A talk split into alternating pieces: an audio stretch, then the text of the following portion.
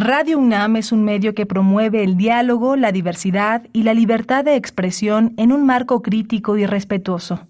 Los comentarios expresados a lo largo de su programación reflejan la opinión de quien los emite, mas no de la radiodifusora. Radio UNAM presenta Prisma RU. Una mirada universitaria sobre los acontecimientos actuales. Prisma RU. Relatamos al mundo.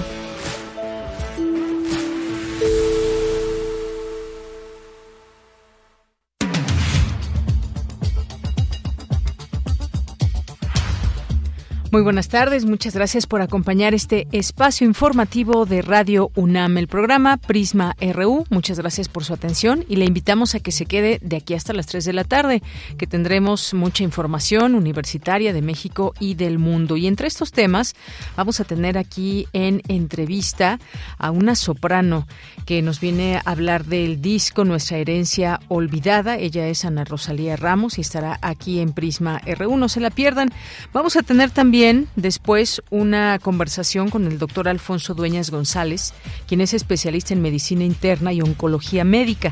Además es miembro de la Academia Nacional de Medicina y nos va a platicar sobre un libro que recientemente escribió y sacó para que lo conozca toda la gente que se interese en el tema y dice El cáncer del cáncer es el tema, el neoliberalismo en la oncología.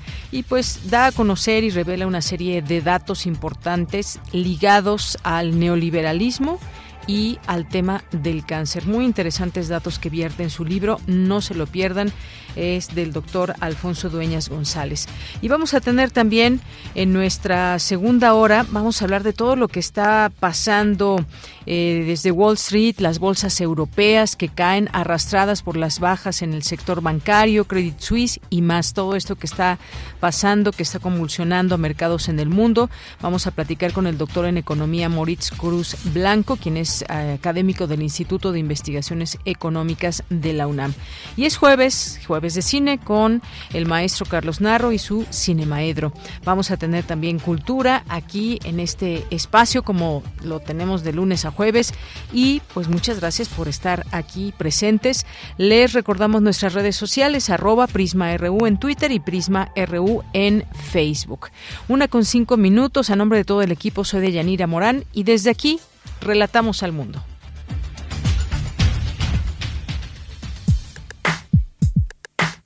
Relatamos al mundo. Relatamos al mundo.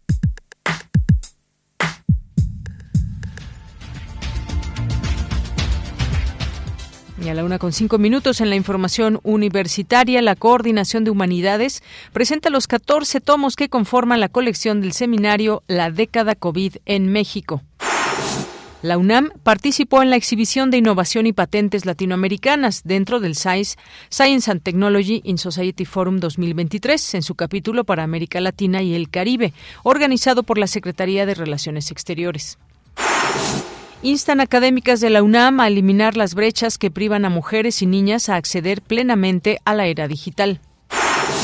Organiza la UNAM la conferencia Los incendios forestales en México, sus impactos ambientales y sociales.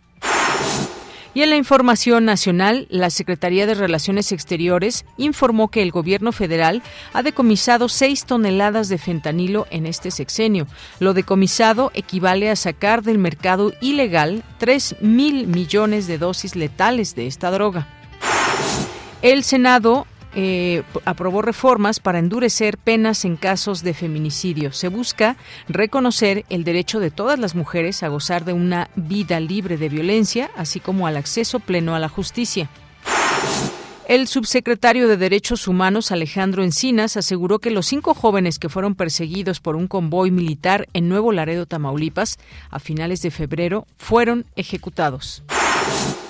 Y en los temas internacionales, la Secretaría del Tesoro de Estados Unidos, la secretaria Janet Yellen, indicó que tomaron decisiones para proteger los fondos de los clientes de los bancos Silicon Valley Bank y Signature Bank, pues había serios riesgos de contagio.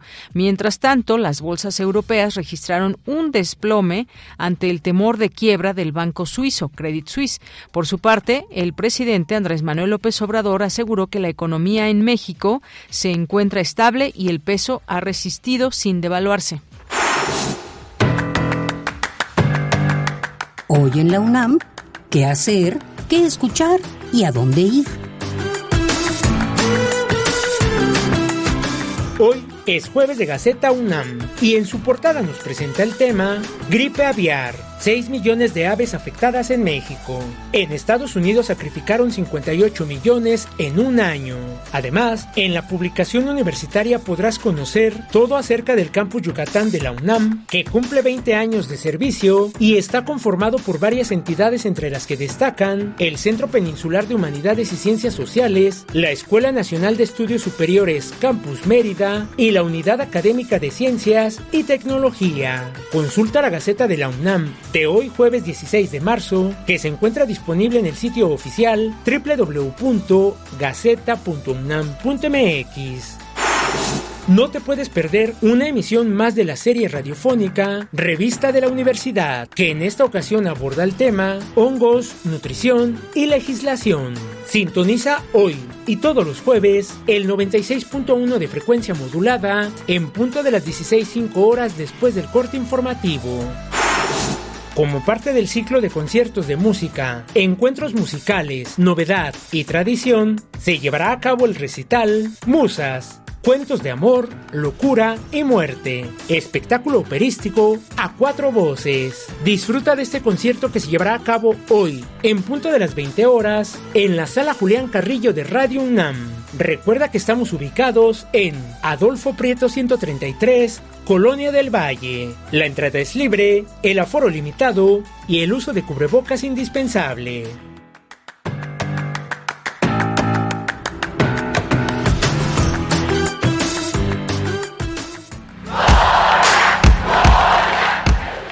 Campus RU.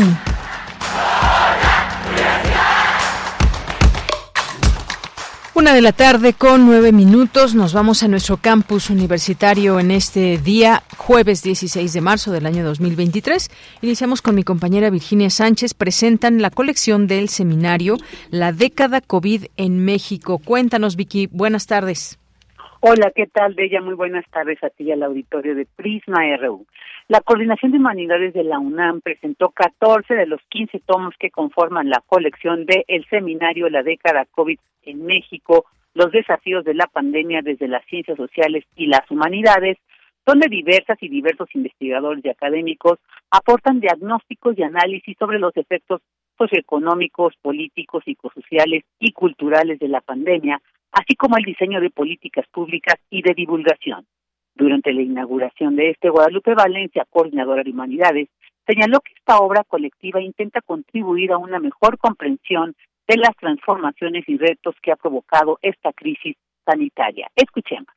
No me queda duda de que esta obra hubiese sido imposible si no es porque ya teníamos en cada una de las entidades mucho avance ya en la investigación y el análisis de estos efectos de la pandemia. Esta obra colectiva, la década COVID en México, retos y oportunidades, busca contribuir desde las humanidades y las ciencias sociales, pero también desde la medicina y desde las ciencias de la naturaleza, ciencias de la vida, a la mejor comprensión de las transformaciones, retos, problemas y oportunidades que ha traído la crisis sanitaria. Por su parte, el secretario general de la UNAM, Leonardo Lomelí destacó la importancia de presentar las conclusiones más relevantes de, de esta reflexión colectiva sobre la década COVID en México y que reflejan la riqueza de nuestra universidad, además de visibilizar las aportaciones que se hicieron desde las ciencias sociales y las humanidades con el apoyo de áreas fuente como la medicina y el medio ambiente. Escuchemos.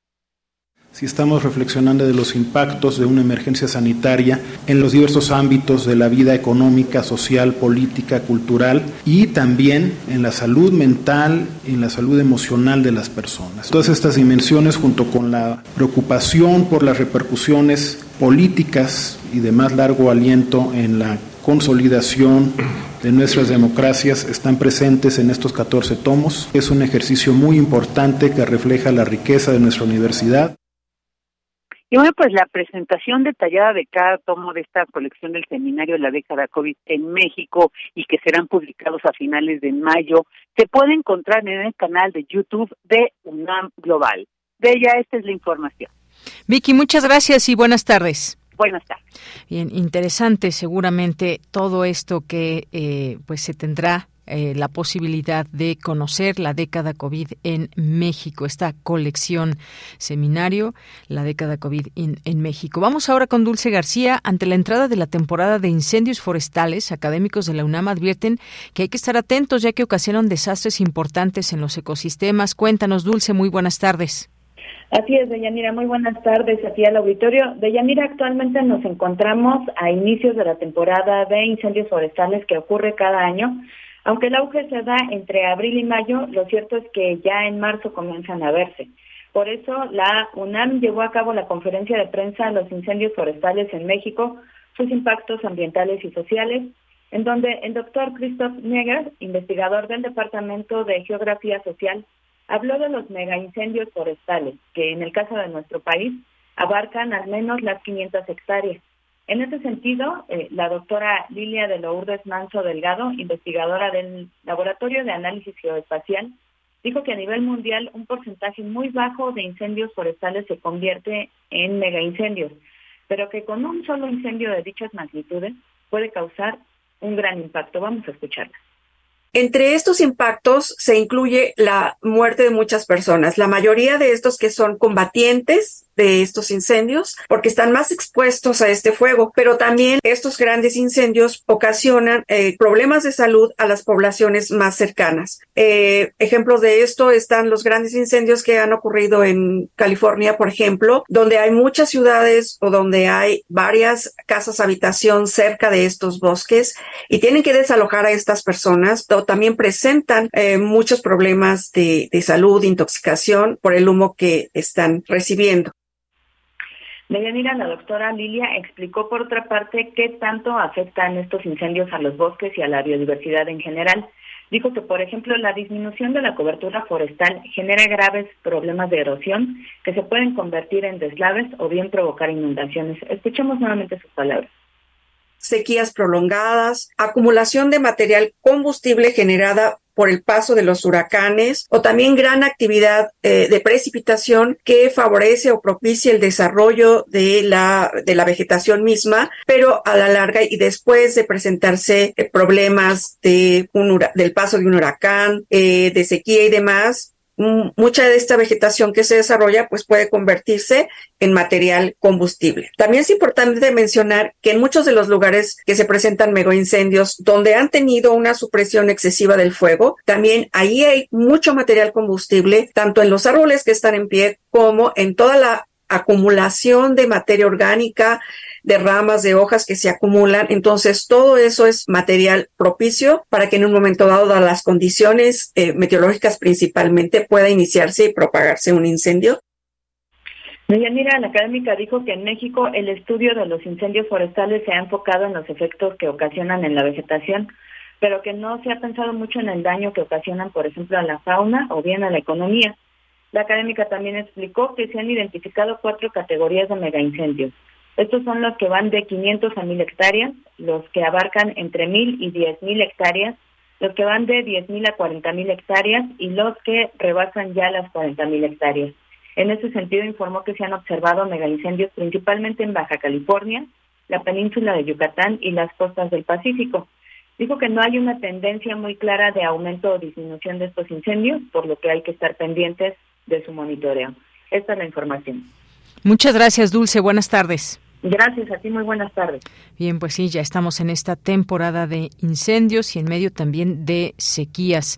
Vamos ahora con Cindy Pérez Ramírez. Hay mayores tasas de analfabetismo digital entre las mujeres, reconocen especialistas. ¿Qué tal, Cindy? Muy buenas tardes. ¿Qué tal, Deyanira? Muy buenas tardes. Es un gusto saludarte a ti y a todas las personas que están escuchando Prisma RU. Uno de los efectos de la desigualdad digital es el analfabetismo, derivado de factores de exclusión como la capacidad económica para las mujeres.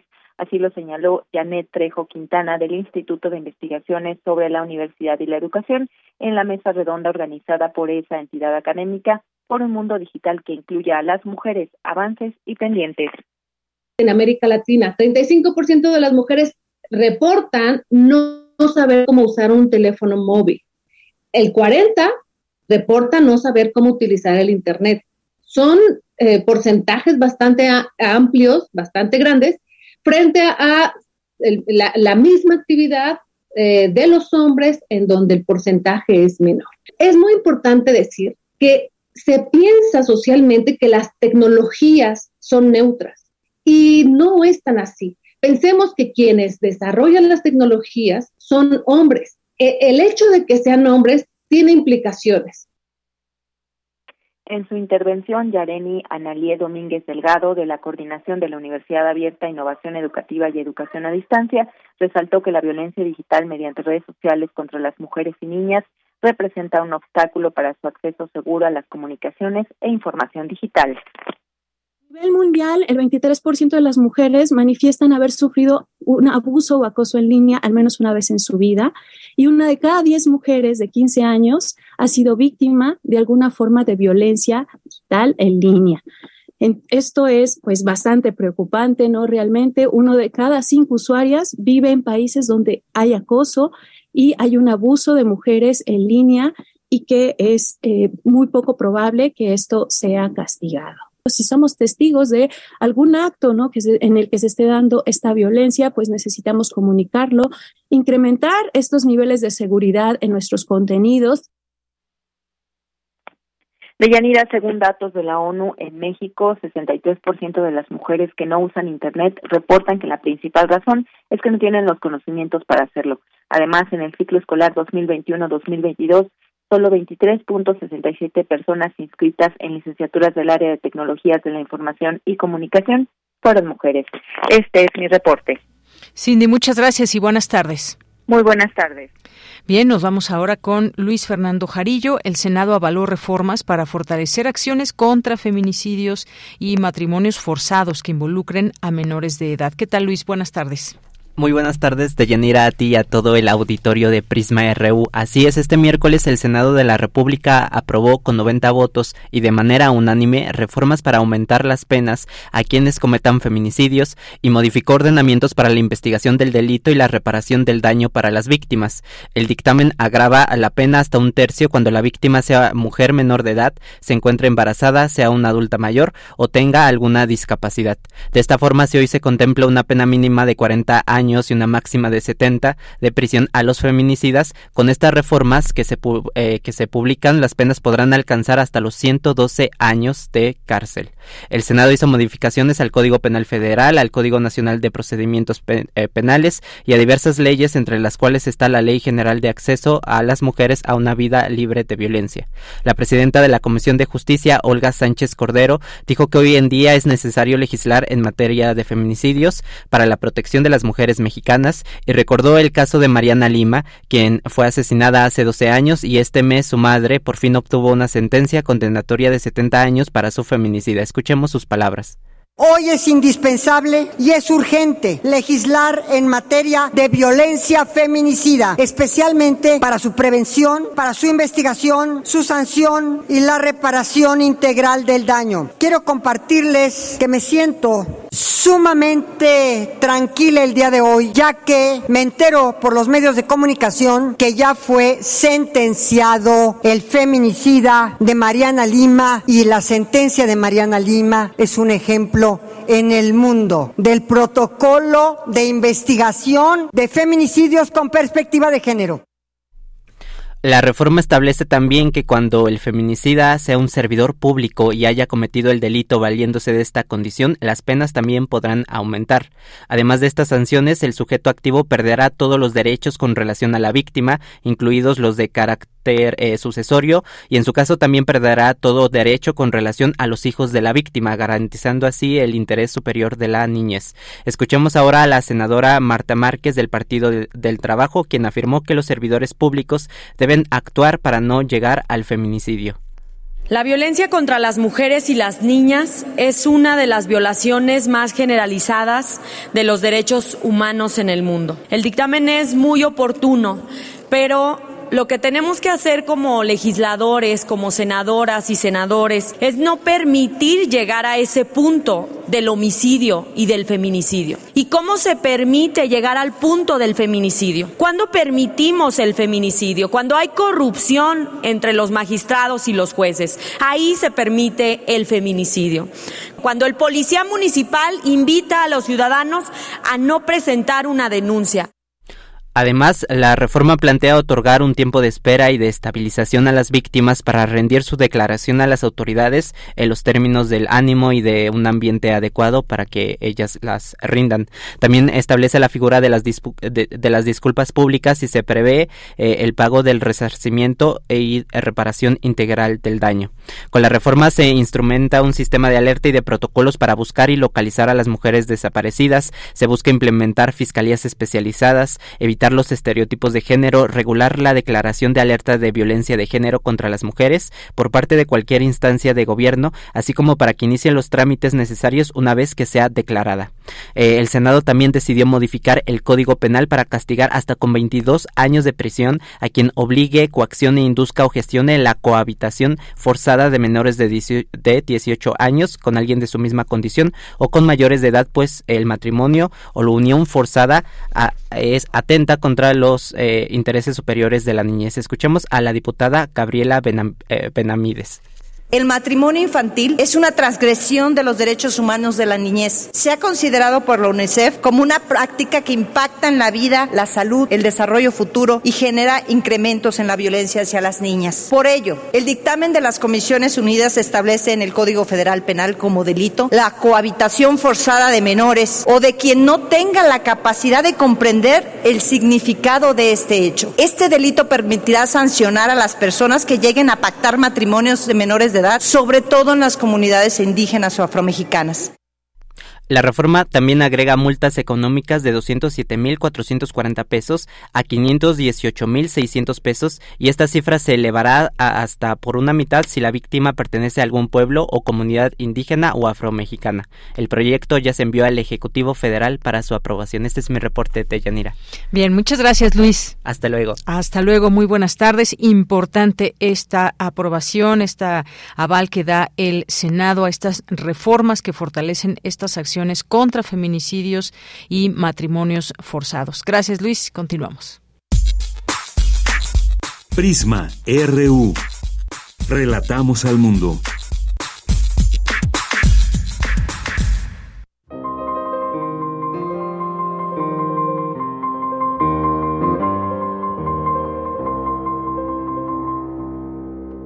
No turbéis fiera muerte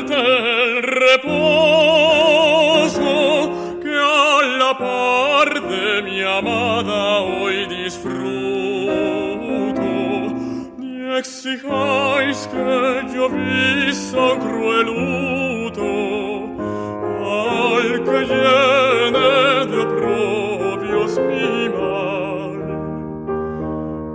No turbéis fiera muerte el reposo, Bien, pues ya estamos aquí en cabina con Ana Rosalía Ramos, quien es soprano de este disco del cual les vamos a hablar, ópera Nuestra herencia olvidada. ¿Y qué tal, Rosalía? ¿Cómo estás? Buenas tardes. Muy bien, buenas tardes. Gracias por recibirnos, por invitarnos. Claro que sí, por supuesto, porque ya han hecho algunas presentaciones, pero hay otra el día de mañana a la cual nos vas a invitar. y bueno, solamente comentarles que la compañía Ópera Nuestra herencia olvidada presenta su primer disco y edición crítica de partituras a través de, de los cuales se rescata una selección de canciones para voz y piano del célebre compositor Zenobio Paniagua, primer músico mexicano en presentar una ópera en los teatros del país. Qué dato tan interesante. Pues Ana eh, Rosalía, cuéntanos de esto, eh, de este disco en principio, para después dar paso a estas presentaciones que ya han tenido y la de mañana que nos vas a dejar la invitación. Así es. Bueno, pues te cuento un poquito acerca de la compañía, compañía cultural que tenemos, Ópera Nuestra Herencia Olvidada, que se trata, eh, bueno, hemos tratado de hacer, de rescatar, difundir, promover e interpretar ópera del siglo XIX. Empezamos así, eh, hemos ido abarcando un poquito más, eh, pero bueno, tenemos varias varios proyectos con esto, ¿no? ahorita está el libro de las partituras, el, el disco, pero bueno, hemos presentado varios proyectos con con este, varias universidades. El TEC de Monterrey nos está apoyando ahorita para esta presentación. La grabación del disco fue gracias al apoyo del TEC de Monterrey, eh, Campus Santa Fe. Este, el licenciado Alfonso Meave, doctor me parece que es, este, nos ayudó a, también para, para gestionar esto. Eh, la doctora Aurea Maya es quien rescata las partituras de, de, este, de este compositor Zenobio Paniagua. Eh, ella las encuentra en Córdoba, donde falleció el compositor, va hasta, hasta la casa del, del compositor, de los familiares que quedaban. Y, y, rescata estas partituras. Eso fue hace 20 años. Ella las rescata, ella es investigadora del CENIDIM y bueno, los, mantiene ahí y nosotros la conocemos a la doctora Eurea Maya en 2019 gracias a otro rescate que hizo la doctora Verónica Murúa y la doctora Aurea Maya de la primer ópera mexicana del México Independiente, ¿no? De Zenobio Paniagua, que es Catalina de Guisa. Ahí las conocemos, nos enamoramos de este de este de esta idea de presentar, de conocer ópera mexicana, ¿no? Que incluso nosotros siendo estudiantes de, de la licenciatura en canto, de eh, de la Facultad de Música o del Conservatorio Nacional de Música, en mi caso, no conocíamos mucho acerca de esto, ¿no? Esta, era un terreno poco explorado, así es que nos enamoramos de, de, este repertorio, empezamos a buscar un poco más, la doctora Aurea nos instruye más al respecto y nos damos cuenta que hay ahí un pequeño hueco, ¿no? Donde no se interpreta. Hay mucha investigación al respecto. Eh, el, el Cienedim se dedica a esa, a esa parte, pero no hay muchos intérpretes. Ahora hay un pequeño auge, creo que un poco gracias a, la, a la, compañía que formamos y a, este, y a otras fuentes que, que, están llegando, ha habido más, más auge de, de presentar esto. Pero bueno, eh, nosotros nos dimos a esta tarea y llevamos dos años continuos presentando, tratando de rescatar eh, óperas, ¿no? Tuvimos un proyecto acerca de áreas de ópera para soprano que presentamos en el Sergio Magaña el año pasado en Monterrey y eran solo áreas para soprano, áreas para barítono, algunos duetos, que somos como los, los que estamos ahí. este, los fundadores del, del proyecto es Carlos Fernando Reynoso Jurado, un barítono, y, y yo, ¿no? Ana Rosalía Ramos. Este nuestro, nuestro gran colaborador, eh, Fernando San Martán, al piano, siempre está también apoyándonos. Y bueno, en este caso hicimos colaboración con la doctora Aurea Maya para este proyecto este, que es el que ahora estamos presentando.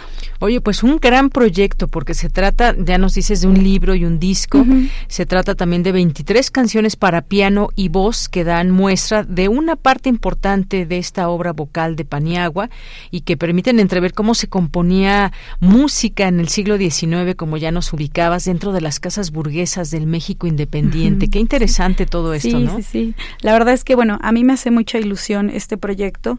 Eh, yo participo muy mucho en, la gestión, pero en este caso, a la hora de, las partituras y de la música del rescate, la doctora Aurea Maya y Carlos Fernando eh, fueron los que hicieron la edición crítica, ¿no? Ponerse a ver los manuscritos originales de 1859 este, empiezan a, revisar los manuscritos originales y, y, pues imagínate cómo están esos papeles, ¿no? Después de tantos años.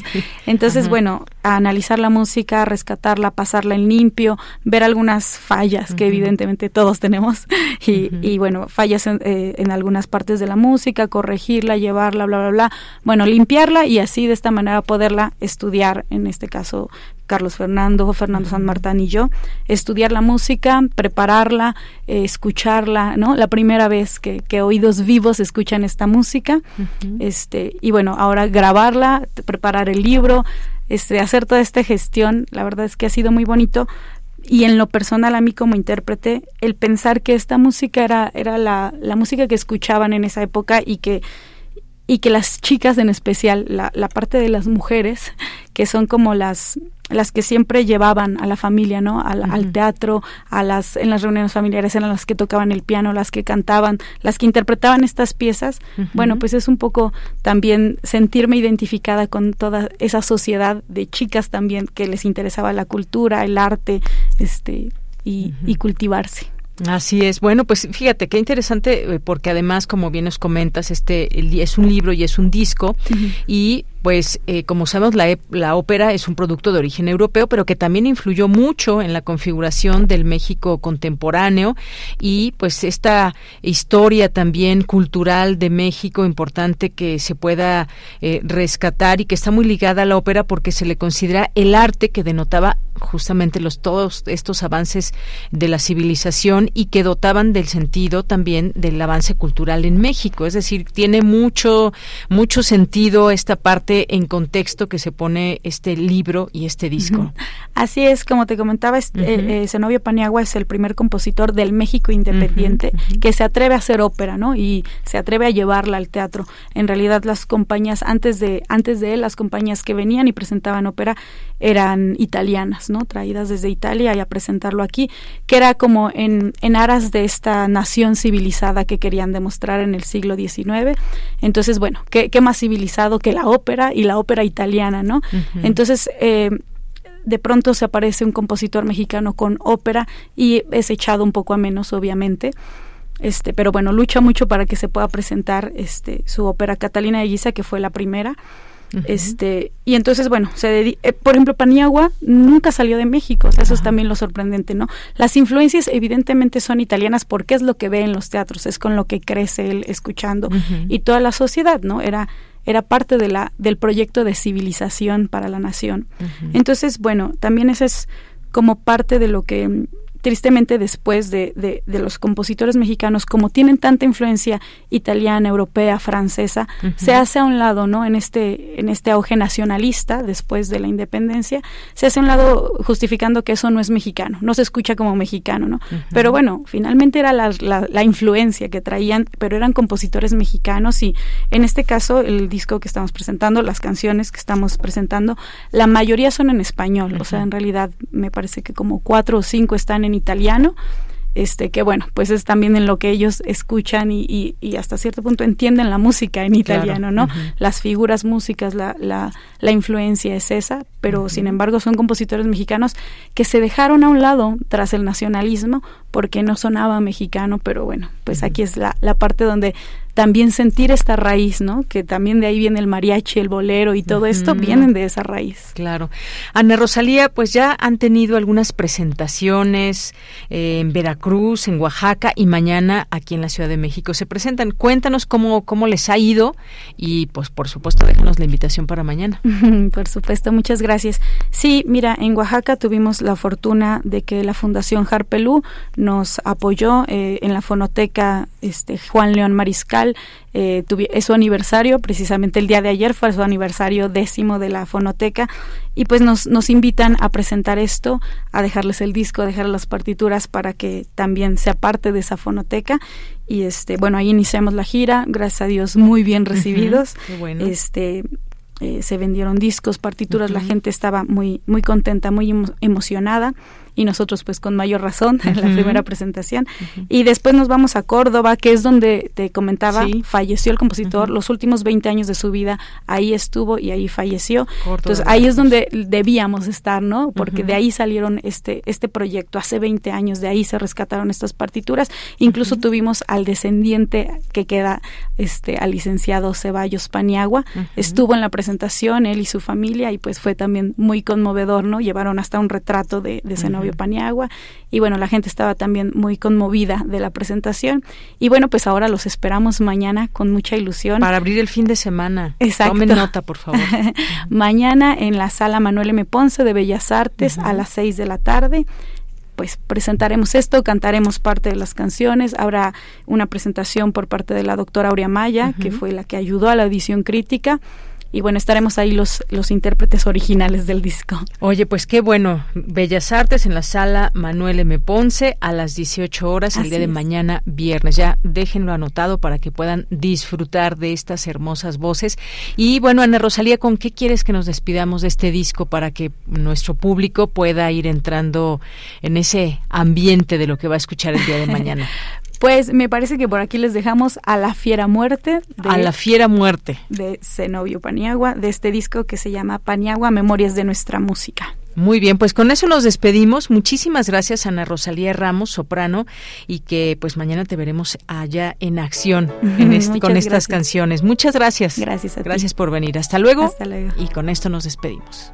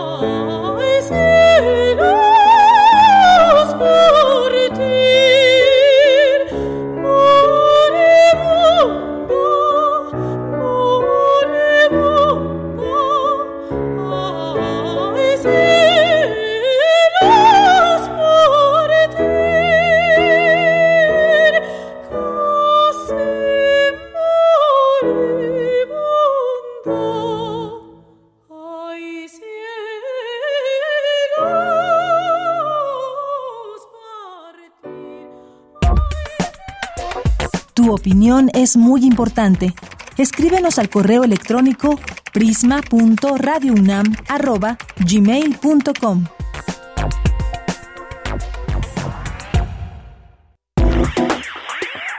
Queremos escuchar tu voz. Síguenos en nuestras redes sociales. En Facebook como Prisma RU y en Twitter como arroba PrismaRU.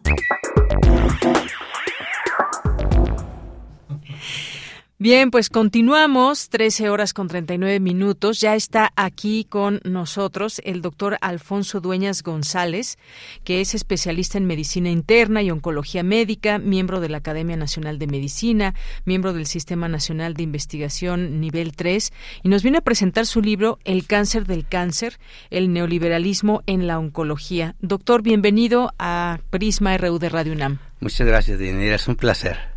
Pues el placer es de nosotros porque, como le decía, ya leí este libro y nos deja con muchas reflexiones en torno al eh, tema del neoliberalismo, lo que significa en el tema de la salud y específicamente en el tema del cáncer. Así, que, pues me gustaría que nos dé un preámbulo, una introducción a lo que podemos encontrar en su libro. Bueno, eh, yo como oncólogo, además de investigador, veo pacientes, entonces, y pues, ¿quién no ha tenido un familiar, un amigo, un cercano con cáncer? Entonces, realmente es un problema personal muy, muy fuerte. Por eso es muy importante que, aparte del consabido término trillado de que el cáncer se detecta a tiempo, es curable, que es una realidad. Se habla mucho más de lo que se hace. Para poder vencer el cáncer o por lo menos luchar efectivamente se requieren programas bien planificados a nivel nacional. Y esto requiere dos aspectos. Uno, un sistema de salud pues funcional y voluntad política. Eso es, digamos, lo fundamental. Pero hay muchos factores alrededor de esto que lamentablemente afectan nuestra vida cotidiana en relación al cáncer, tanto como pacientes, como médicos, como investigadores. Y yo lo resumiría en que el cáncer, el tratamiento del cáncer, la prevención, el diagnóstico temprano, el tratamiento, nunca deben de verse como un bien material sujeto al mercado. ¿Sí? O sea, el cáncer no debe estar sujeto al mercantilismo, porque el cáncer no es pues un teléfono celular, un coche, una computadora, en donde el mercado efectivamente regula relativamente bien los precios, ¿sí? Pero el, en el cáncer a nivel global hay una tendencia a que independientemente del valor real de los productos, como está dominado por el mercado, tenemos como consecuencia que el tratamiento es prácticamente inaccesible a la inmensa mayoría de la población. Estamos hablando de tratamientos que cuestan entre 200 y 400 mil pesos mensuales. Mensuales. Y además hay una tendencia clarísima a engendrar esperanza, desgraciadamente. Es decir, los nuevos tratamientos tienen un valor claro, pero se magnifica. Y esto con acoplado con el hecho de que los precios se fijan a una cosa que se llama el deseo de pagar. Es decir, no es realmente el valor. Como el cáncer, la medicina puede o no salvar la vida, entonces cualquier persona desea, no es que pueda, pagar lo que sea por tener este, este tratamiento. Entonces, habla de cómo las, el mundo globalizado pues está dominado básicamente en todos los aspectos por el gran capital. Así lo dejamos. El tema económico, el, El gran capital. Entonces el gran capital tiene influencia en todos lados, en la medicina misma, en los medios de comunicación, por ejemplo. Entonces hay una hegemonía de cómo se debe de tratar el asunto del cáncer. Como tiene un aspecto mercantilista, mercantilístico, perdón, claro, no importa si hay un control o no del cáncer, lo que importa es cómo se obtiene más dinero. Entonces, para controlar el cáncer se requiere la prevención es decir, que haya menos casos. La detección temprana, que los que haya se detecten a tiempo para que se curen. y, y, cuando ya no es posible, pues tratarlos de la mejor manera posible. El gran reto es prevención. Exactamente. Entonces, pues la prevención no es un gran negocio. La detección temprana no es un gran negocio, sino el tratamiento. El tratamiento es el que hace menos impacto, aún suponiendo que fuera posible tratar a todos los pacientes del mundo. Claro. Y entra el concepto de Big Pharma aquí. Exactamente, este concepto oscuro, pero brillante, que está metido en todo. Un agente neoliberal, como usted Exactamente. Entonces, este agente neoliberal captura todo, captura el Estado, captura las agencias reguladoras, captura los médicos, captura los científicos e inclusive captura a las asociaciones de pacientes. ¿Sí? ¿Por qué? Porque al darles dinero, de alguna manera los está comprometiendo. Entonces nos debe de quedar muy claro que Big Pharma, estas grandes corporaciones, no son agentes de caridad. Todo lo que hacen tiene un fin comercial. ¿sí? Entonces, esto hace que a nivel individual, pues los pacientes no tengan acceso a los tratamientos o tengan que entrar en bancarrota para poder tener un tratamiento. Y no hay ofertas de prevención y de diagnóstico temprano, porque tradicionalmente esto ha sido un papel del Estado. ¿Sí? Entonces, los estados están incumpliendo con esta función de prevenir y detectar tempranamente el cáncer. Y claramente no es solamente cuestión de decisión política y de recursos, sino que hay muchos factores, quizá no tan evidentes, que hacen muy difícil que un país, que un gobierno, que un Estado pueda realmente tener programas efectivos de control del cáncer. Y México es un ejemplo. Menos del 20% de los países de la ONU tienen un programa de control de cáncer. Espero yo que en los próximos años esto se cristalice. Así es. Bueno, muchas cosas, eh, doctor, en todo esto que usted nos dice, estos conceptos de cómo afecta el neoliberalismo en el sistema, en los sistemas de salud, el big pharma, este agente neoliberal y, sobre todo cómo se copta incluso al propio Estado. Muy interesantes datos también que nos nos permiten situarnos, compararnos con otros sistemas de salud, el sistema de salud de Estados Unidos, el de Europa, el de México, por supuesto, el de China el de otros lugares. Y bueno, en todos suceden muchas cosas. Quizás algunos sean mejores que otros. El de México me gustaría que nos situara, pues digamos, a grandes rasgos en dónde usted lo ubicaría. Se hacen, y, además, bueno, en este gobierno nos centramos en un tema muy importante entre algunas muchas otras cosas de salud, los medicamentos del cáncer precisamente para niños y, y, de pronto este Big Pharma que me parece que tiene que ver con todo ese tema de que si no hay medicamentos y entonces, ¿por qué comprarlos a cierta marca? ¿Por qué comprarlos en cierto precio?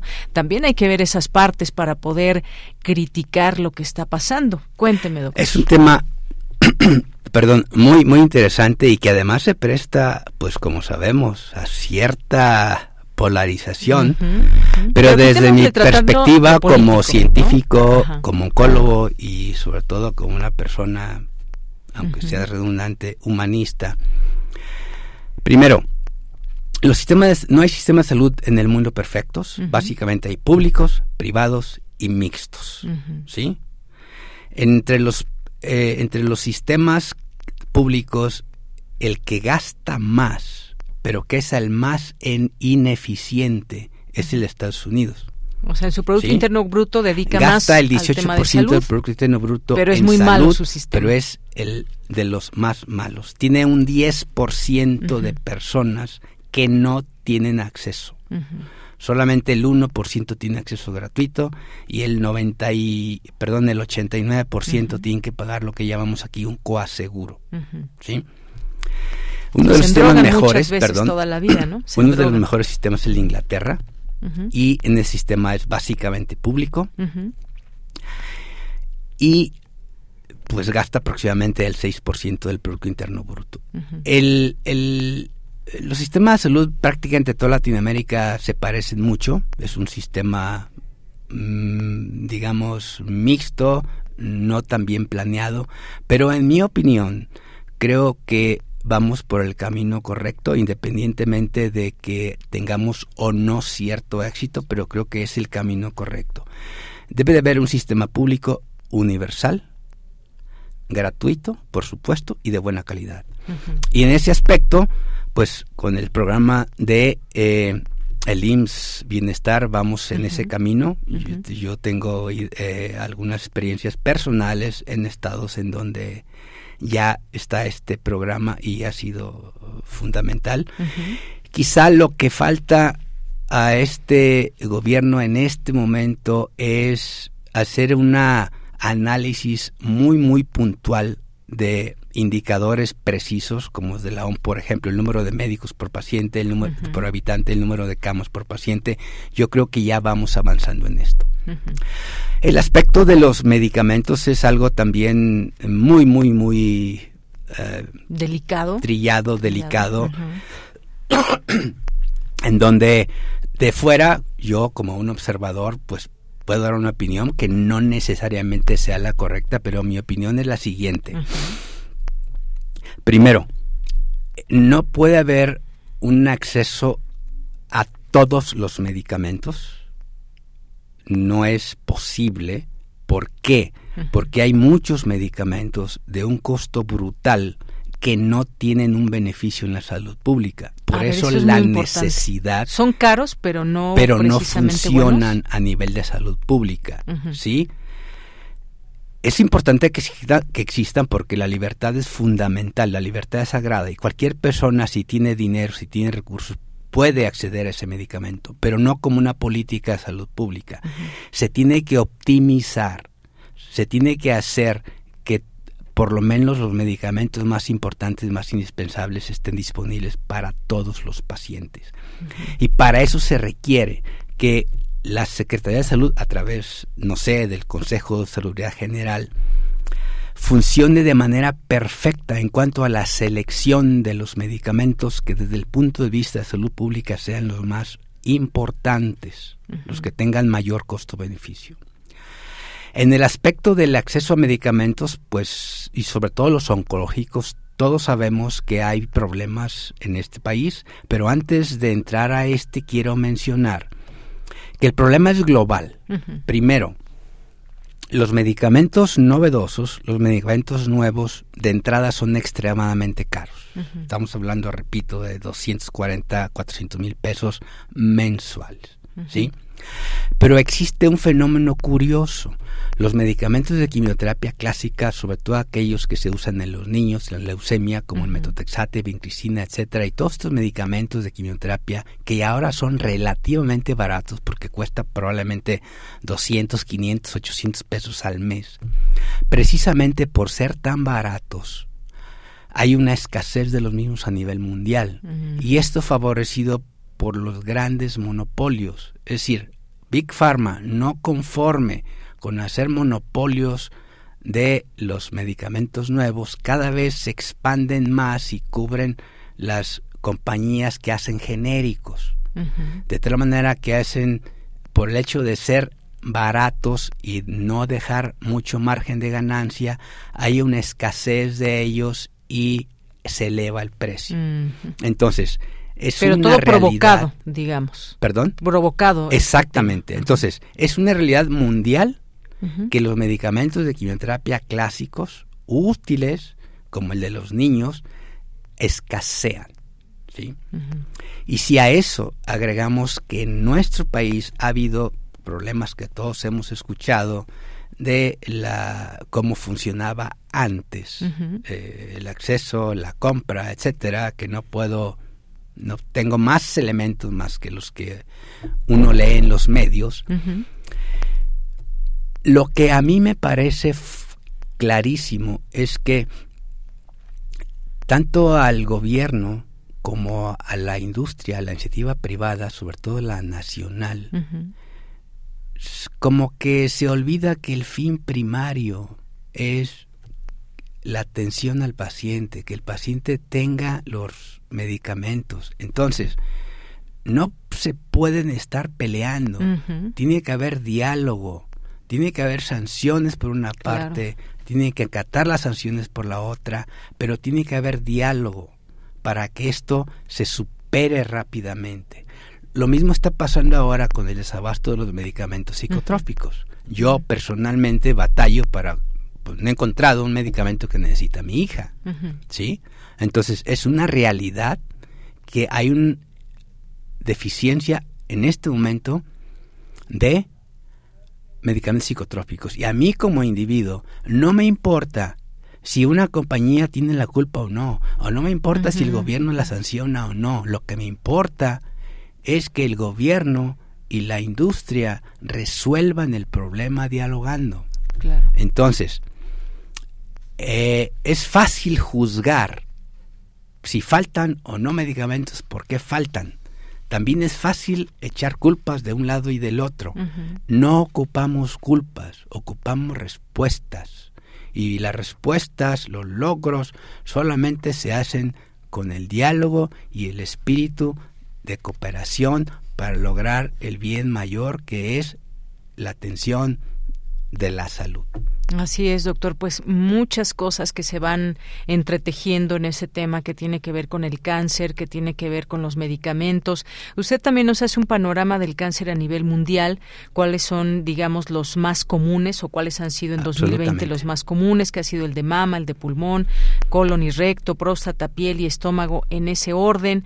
Eh, cómo el neoliberalismo es un obstáculo para el control del cáncer. Y llega usted también a este capítulo tan importante que ya mencionaba algo de ello que es la prevención y cómo generar mucho más eh, quizás em, campañas o cómo hacernos entender que hay, hay, hay esa posibilidad para muchas personas, no para todas. Hay gente que no se sabe por qué tiene un cáncer a una temprana edad, un niño, un joven, pero me centro en esta parte de la prevención, con ese mensaje. La prevención es responsable, perdón, si tenemos una prevención absolutamente efectiva, completa, que cubra al 100% de la población, reduciríamos en un tercio las muertes. Si esto lo juntáramos con la detección temprana efectiva en el 100% de los casos, rebajaríamos el 66%. Sí, nos quedaría un 33% que eso lo mejoraríamos con el tratamiento. Entonces, la prevención es un asunto, hoy por hoy, desde mi perspectiva, es un asunto de Estado. El Estado es el responsable de que haya prevención. ¿Por qué? Porque la prevención no es un asunto de mercado, es un asunto de inyectar recursos para obtener, si hablamos en términos puramente económicos obtener un beneficio brutal. Ya olvidamos del beneficio de los pacientes, por supuesto. ¿Qué provoca el cáncer, por ejemplo? Uno de ellos es el tabaquismo, que ahora se ganan amparos para que sí se expongan los a ese punto voy, a ese punto voy. El neoliberalismo o digamos el mercado lo que hace es impide que el Estado cumpla su función regulatoria. Entonces, las causas más importantes de muerte, tabaquismo, alcoholismo, enfermedades infecciosas, la contaminación ambiental, pero sobre todo el alcoholismo, la dieta, los patrones de vida. Estos, cada, y eso no ocurre en México, en todos lados, cada regulación que el gobierno trata de hacer, la industria, los agentes corporativos la tumba. Se amparan. El ejemplo más eh, brutal Ahora hace tres semanas que se prohibió la exhibición de cigarrillos en la tienda, el Oxxo gana un amparo y ahora ya están los cigarrillos. Entonces, es un problema muy complejo, pero en, en términos simples, como yo lo veo, está el Estado, están las corporaciones. Pues tiene más poder las corporaciones que el Estado y el ejemplo es que los cigarrillos se exhiben en el Oxxo. Es un ejemplo muy simple. Entonces, todas las marcas, sabores y demás. Con cuando hablamos de Coca-Cola, de comida chatarra, de las regulaciones que le hemos visto, entonces simplemente el Estado se las ve muy difícil con las grandes corporaciones. Y si a esto le agregamos que el tercer poder, el, poder judicial, está de parte, aunque lo diga así, desde mi perspectiva de las grandes corporaciones, entonces esto es lo que nos está pasando. Desde la parte de, preven de detección temprana es brutalmente importante que desde ya ataquemos el cáncer de próstata y el cáncer de mama porque son las dos causas de muerte en nuestro país. Bien, doctor, creo que se nos quedan ahí algunos temas y además me gustaría que también eh, generáramos esta reflexión en torno a, al tema de cómo cómo romper con todo esto. Pero yo sé que pues nos tomaría más tiempo. Ojalá que en otro momento pueda visitarnos y que sigamos platicando. Será un placer. La segunda parte de este, este tema tan interesante, el cáncer del cáncer. Ni más ni menos. Eh, por lo pronto dejamos esta invitación a nuestro público para que puedan leer este libro. ¿Dónde lo pueden conseguir, doctor? Miren, ya está disponible en Mercado Libre. Bueno, la librería está en, el Instituto Nacional de Cancerología. En esa librería está vendiendo. Ahora se están tratando de colocar en muchas librerías, pero hasta donde sé, hoy por hoy solamente está en Mercado Libre. Muy bien. Bueno, pues ahí dejamos esta y ya está eh, la fotografía también ahí en nuestro en nuestras redes sociales. Muchas gracias, doctor, por haber venido y por platicarnos de su libro. Fue un verdadero placer y muchísimas gracias. Gracias, doctor. Fue el doctor Alfonso Dueñas González, especialista en medicina interna y oncología médica, miembro de la Academia Nacional de Medicina, miembro del Sistema Nacional de Investigación Nivel 3. Continuamos, vamos al corte y regresamos. Prisma RU. Relatamos al mundo.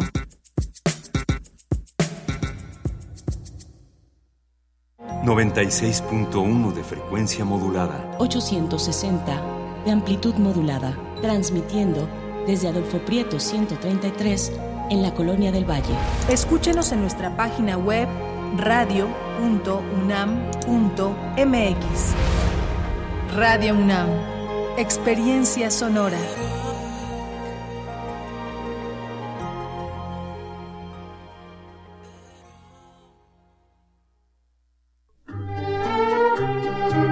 Compartimos música para inspirar un recuerdo. Pero también podemos compartir recuerdos que nos lleven a las mismas canciones. Cancioncitas me faltan. Cancioncitas, tercera parte. Todas las caras de la música popular del siglo pasado. En memoria y de la mano del maestro Fernando González Gortázar. Escucha este clásico de Radio UNAM todos los lunes a las 17 horas por el 96.1 de frecuencia modulada. Radio UNAM. Experiencia sonora.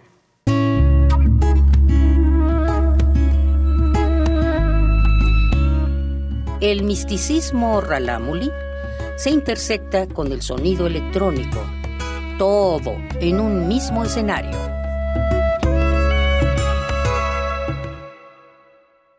Edna Nao y Fernanda Elío en Intersecciones.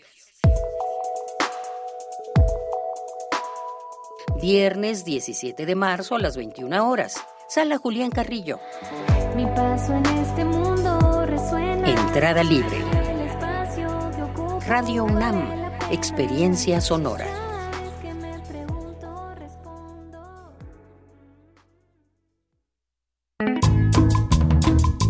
Por una ciudad más justa. Por una ciudad mejor. El respeto a nuestro voto. Tu pueblo, barrio, colonia, alcaldía. Siempre hay un árbitro en quien confiar. Por una capital con justicia electoral. Por una capital con justicia electoral. Tribunal Electoral de la Ciudad de México, garantizando justicia en tu elección. Cultivemos el gusto por el arte escrito y el ejercicio de la imaginación al lado de María Ángeles Comezaña en Al compás de la letra. Rutas literarias para viajar entre textos, poemas y cartas. Todos los jueves a las 18 horas por el 96.1 de FM. Radio UNAM. Experiencia sonora.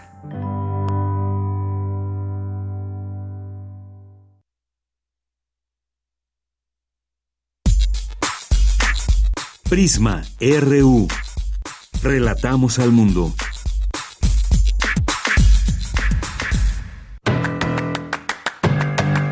Mañana en la UNAM, ¿qué hacer? ¿Qué escuchar? ¿Y a dónde ir? La Universidad Nacional Autónoma de México abre la convocatoria del primer premio de investigación en cambio climático Pink 2023 modalidad tesis. Podrán participar las y los universitarios egresados de licenciatura, maestría y doctorado que hayan desarrollado sus trabajos de tesis enfocados al estudio del cambio climático.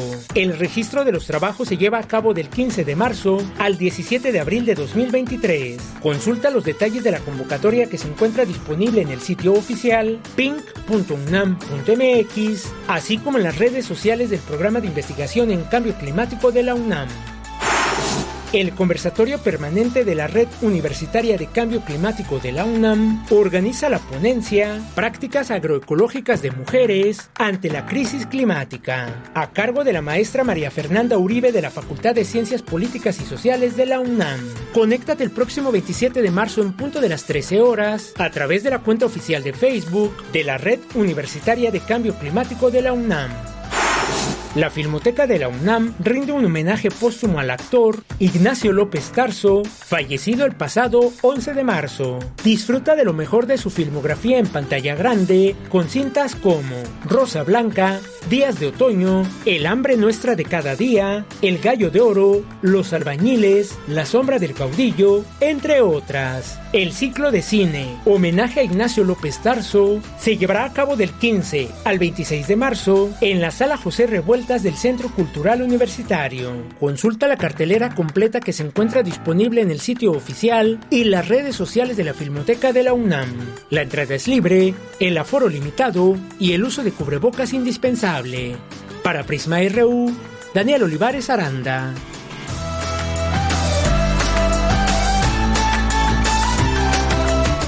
Estamos de regreso, dos de la tarde con siete minutos. Gracias por escuchar Prisma RU en el 96.1 de FM, en las plataformas para escuchar radio y también en www.radio.unam.mx. Gracias por sus comentarios que nos están llegando aquí a través de nuestras redes sociales, en arroba Prisma RU en Twitter y Prisma RU en Facebook.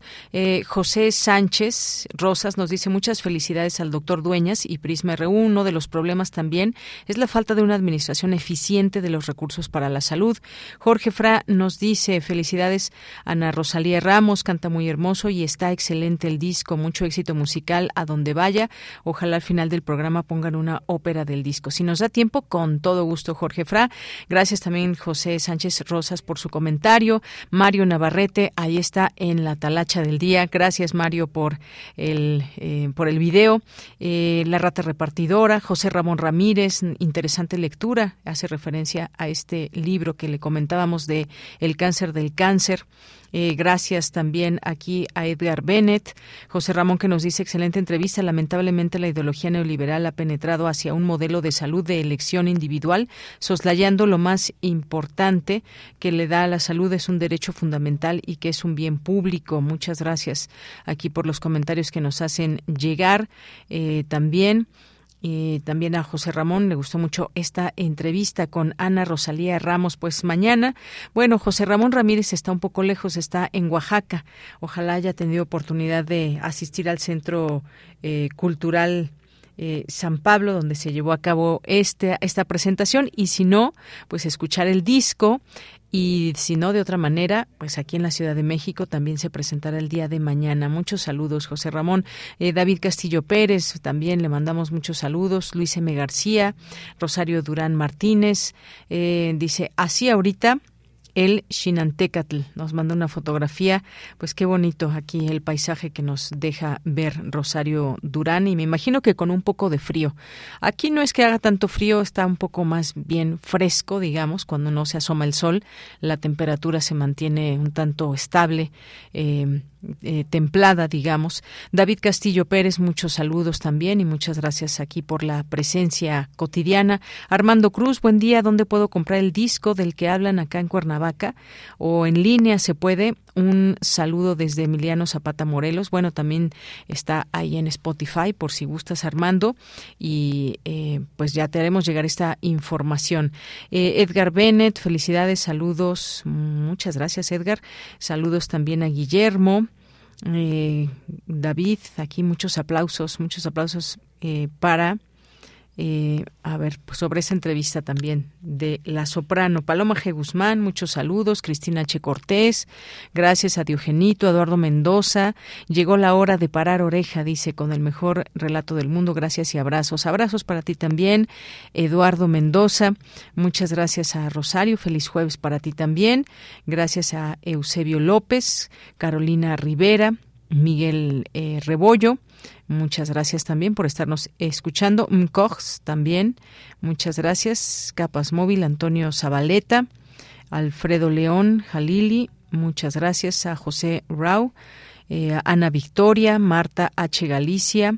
Eh, a nuestras amigas y amigos del Centro Olof Palme, que también siempre nos están invitando a sus pláticas. El próximo 21 de marzo es una de ellas, a las 11 horas, que se va a tocar el tema de 20 años de la invasión de Estados Unidos a Irak, lecciones y consecuencias. Y por supuesto también acompaña eh, la doctora María Cristina Rosas de la UNAM, a quien eh, pues es parte de nuestras colaboradoras en temas internacionales. Emilio eh, Lindosa Lucas también, muchos saludos y a todas las personas que vayan sumando su sus mensajes. Aquí les leemos con todo el gusto de siempre. También aquí Jorge nos dice, excelente entrevista médica y ojalá se tomen en cuenta las prevenciones de las cuales menciona el doctor. Adquiriré el libro más adelante. Saludos a todo el equipo de Prisma RU y que tengan un bello fin de semana. Igualmente para ti también. Y está la Gaceta UNAM, que nos bien nos recuerda también Mario Navarrete. La gripe aviar, 6 millones de aves afectadas en México. Pues sí, siempre temas interesantes que nos muestra la Gaceta de la UNAM. Marco Fernández, excelente participación. Estamos a merced de los, de los mercaderes de la salud. Em, dice la, la salud, la rata repartidora dice, excelente intervención. La salud no debería verse como un negocio. Efectivamente, muchas gracias aquí por todos sus mensajes que leemos con todo gusto. Pues nos vamos a la información en esta segunda hora con Cristina Godínez expone la UNAM su potencial tecnológico y patentes listas para transferirse. Adelante, Cristina. Buenas tardes, Deyanira. Un saludo para ti y para el auditorio de Prisma RU. La Secretaría de Relaciones Exteriores organizó el Foro de Ciencia y Tecnología en Sociedad 2023, evento cuyo propósito fue la exhibición de innovaciones y patentes de países de Latinoamérica.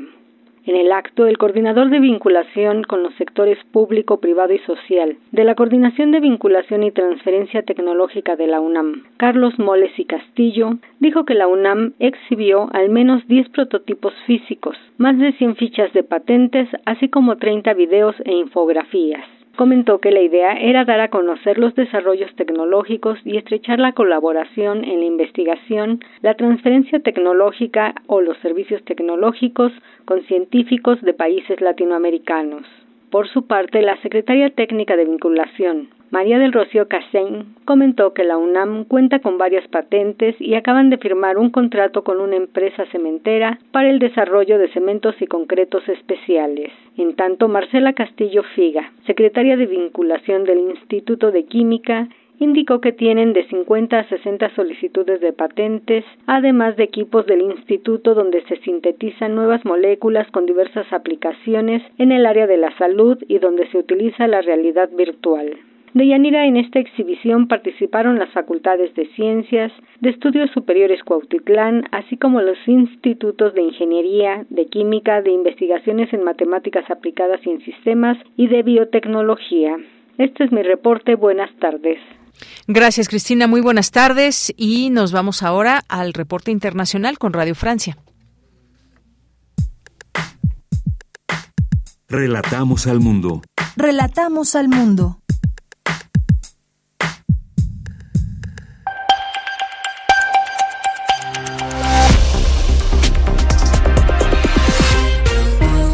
Bienvenidos a este flash informativo de Radio Francia Internacional. Nils Bertinelli lo hace en los controles. Jueves 16 de marzo y así comenzamos.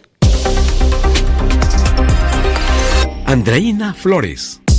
En Francia, la primera ministra Elisabeth Borne se prepara para aprobar por decreto la polémica reforma de la ley de jubilaciones aplicando el artículo 49.3 de la Constitución, una herramienta que permite aprobar una ley sin pasar por el voto de la Asamblea. Sin embargo, se teme que este escenario pueda incendiar aún más las intensas huelgas y protestas de calle.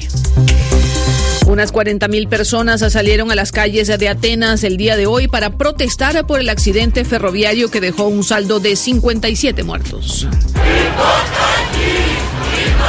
Asesinos, gritaban los manifestantes mientras se enfrentaban a la policía con cócteles Molotov. El país continúa en gran parte paralizado por una huelga general contra el gobierno al que culpan del accidente. Huelga también en Reino Unido, cientos de miles de personas, profesores, conductores del metro de Londres, médicos y funcionarios paralizaron sus actividades este miércoles exigiendo aumentos salariales cuando la inflación supera el 10%. Los maestros continúan en huelga este jueves, entre ellos Katie Stevenson en Londres. Nuestro ingreso disponible, nuestro salario ha disminuido con la inflación. Nuestras escuelas están en la ruina. Creo que las cosas pueden cambiar, por eso estamos aquí. Tenemos nuestros carteles, nuestros eslogan. Todos ya han tenido suficiente, ya basta. La prueba, muchos sindicatos están aquí hoy protestando. Reino Unido también anunció hoy la prohibición inmediata de TikTok en los teléfonos de funcionarios del gobierno por razones de seguridad y por su parte Estados Unidos también exigió a TikTok separarse de su matriz china ByteDance para no ser vetada en el país. China respondió que se trata de ataques injustificados.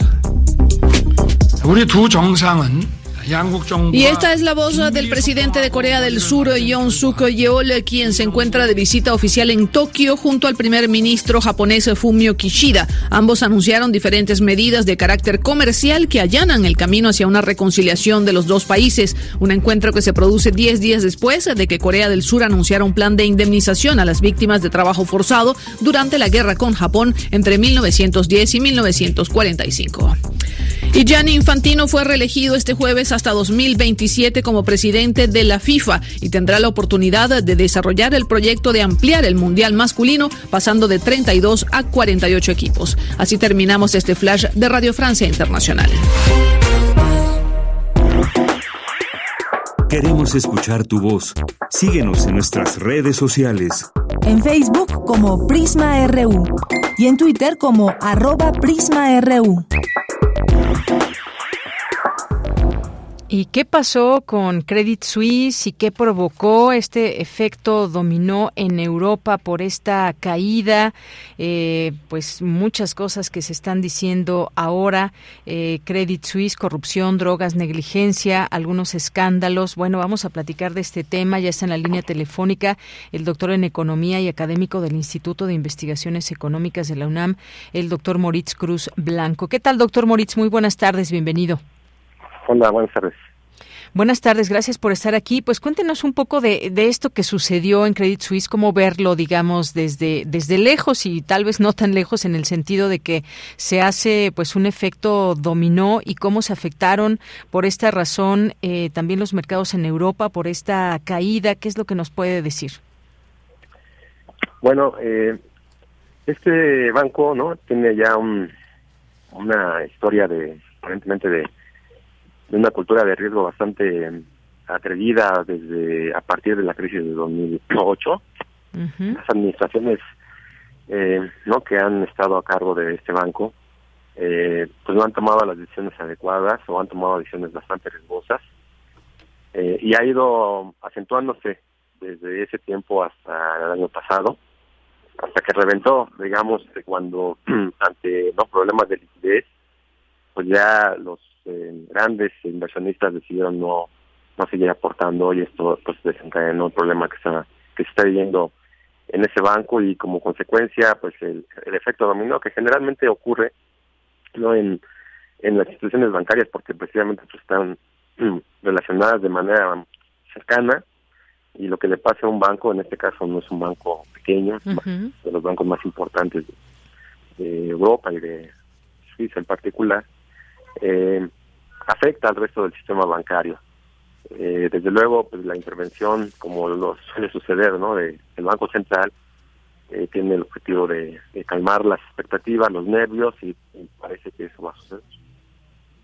Así es, doctor. Y es que justamente estas acciones de Credit Suisse inmerso en una profunda reestructuración siguieron desplomándose y eh, pues en los últimos años de la entidad financiera también una serie de escándalos que se han venido dando consideradas el, eh, el eslabón débil el sector bancario del sector bancario suizo y es que estamos hablando de mucho dinero, por supuesto, de lo que se mueve en todo esto. Se desvanecieron más de 60 mil millones de dólares en valor de mercado y pues bueno, aquí incluso en México hubo reacciones. Por lo pronto el presidente dice que no pasa nada aquí, que no le va a dar neumonía a la economía de México, ni mucho menos.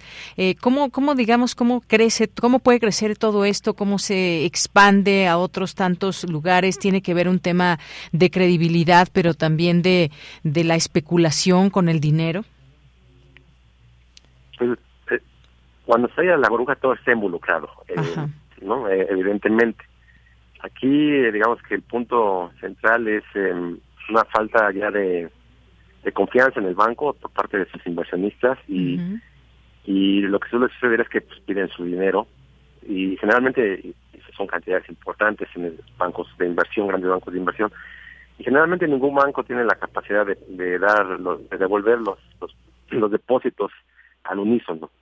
Y, y esto hace que tenga que recurrir a inversionistas que si no lo respaldan, ¿no? Pues empieza un, eh, esta marejada de desconfianza, eh, que generalmente se traspasa, insisto, a otros bancos, y que si no es contenida, bueno, pues desemboca en crisis, grandes crisis bancarias y, después económicas. Yo creo que eh, es un hecho que se va a quedar de manera aislada aparentemente, ¿no?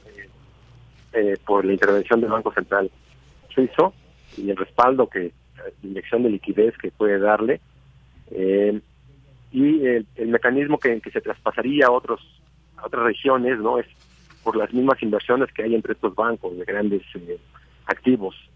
Eh, no habría que ver qué inversiones hay de otros países involucrados no en Estados Unidos principalmente para saber si va a tener un efecto cercano al de la crisis yo del año 2008 no yo creo que no va a ser el caso pero sin duda no genera expectativas eh, de nerviosismo en todo el sistema bancario, de, tal suerte que hoy se está hablando de, una recesión o una crisis que no en, Europa que puede que está afectando ya los precios futuros de, del, eh, del petróleo, ¿no?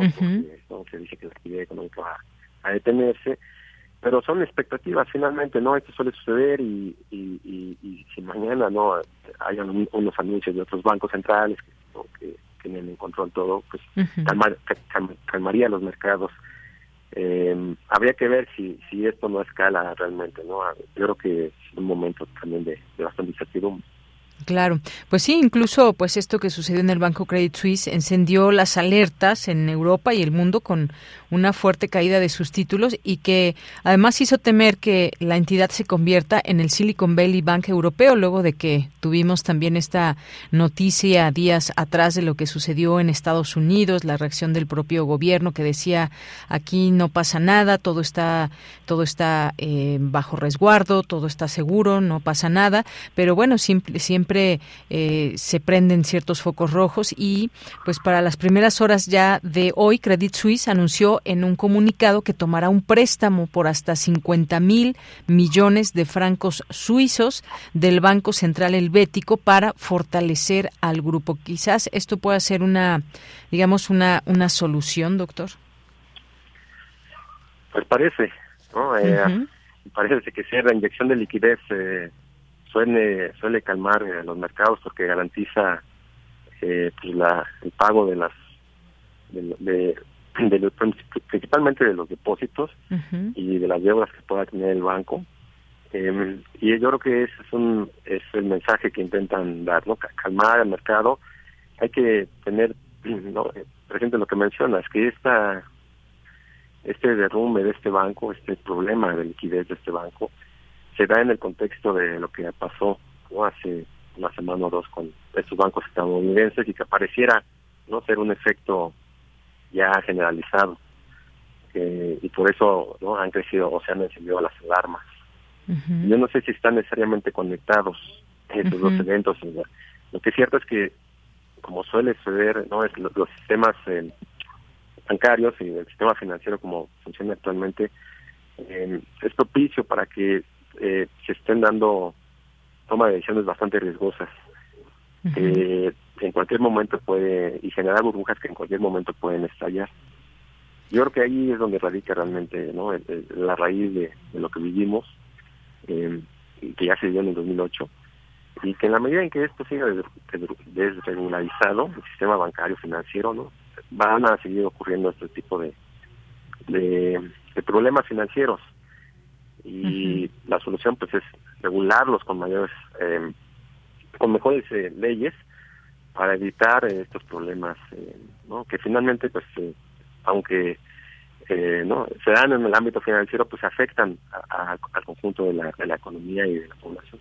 Muy bien, pues así es, doctor, todo este tema que queríamos eh, tratar de entender y cómo se afectaron los mercados accionarios y todo lo que implica el Credit Suisse y lo que pasó en Europa, lo que está pasando en Estados Unidos. Como usted decía, no sabemos si hay algún tipo de, mm, digamos, de convergencia, pero pues esta semana fue bastante movida en estos temas financieros, económicos y más. Pues eh, seguiremos en ello, dando seguimiento a esta noticia que alertó ahí a los mercados que se pusieron a la expectativa, em, pues se prendieron las alarmas, pero ahí está de pronto esta eh, posible solución con este crédito que se va a tener por parte de Credit Suisse. Muchísimas gracias, doctor.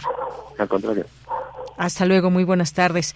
Fue el doctor Moritz Cruz Blanco, doctor en Economía y académico del Instituto de Investigaciones Económicas de la UNAM, Wall Street y las bolsas europeas que cayeron arrastradas por las bajas en el sector bancario. Prisma RU. Relatamos al mundo.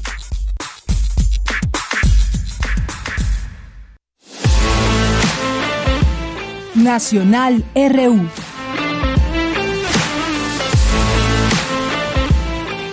Bien, dos de la tarde con 27 minutos. Algunos temas nacionales que compartir con ustedes.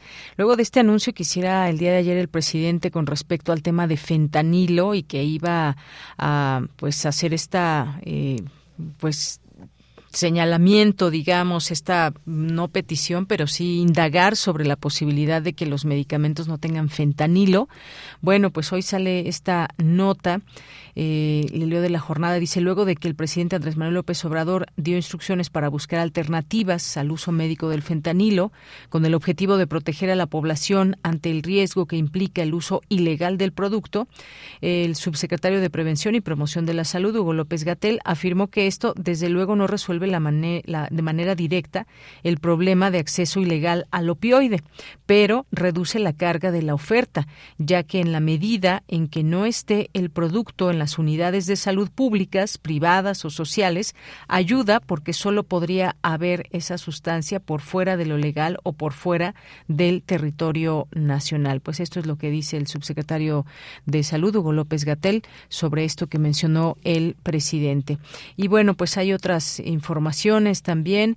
Un millón de personas menores de 29 años con discapacidad reciben pensión y pues en la actualidad las pensiones que se otorgan a personas menores de 29 años con discapacidad suman un, ya un millón en todo el país y mediante acuerdos con gobiernos estatales en la mitad de las entidades se ha alcanzado un acuerdo para que con aportación del 50% de la federación y los estados se amplíen estas becas hasta los 65 años de edad, es lo que dijo hoy el presidente Andrés Manuel López Obrador.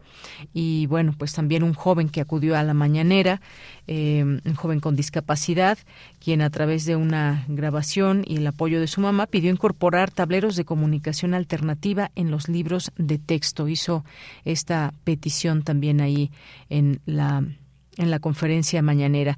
Hay otro tema importante. El INAI presentará controversia constitucional ante veto del presidente a comisionados. ¿De qué se trata esto? Bueno, pues este veto que presentó el presidente Andrés Manuel López Obrador a los comisionados del Instituto Nacional de Transparencia, Acceso a la Información y Protección de Datos Personales, el INAI.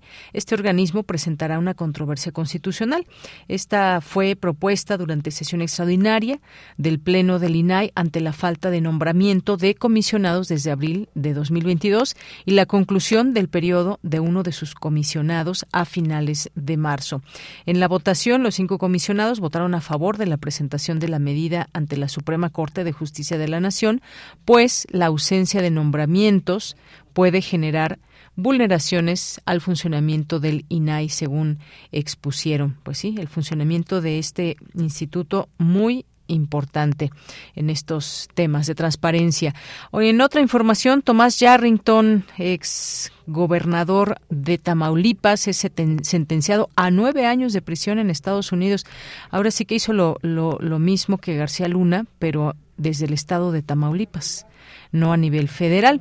Dice esta nota que el exgobernador de Tamaulipas, Tomás Yarrington Rubalcaba, fue eh, sentenciado el día de ayer, miércoles, a nueve años de prisión, luego de que en marzo de 2021 se declaró culpable de un cargo de lavado de dinero de instrumentos monetarios en Estados Unidos. La oficina del fiscal de los Estados Unidos eh, informó a través de un comunicado que el fiscal federal anunció que Yarrington fue sentenciado a 108 meses de prisión por el juez federal de distrito Rolando Olvera.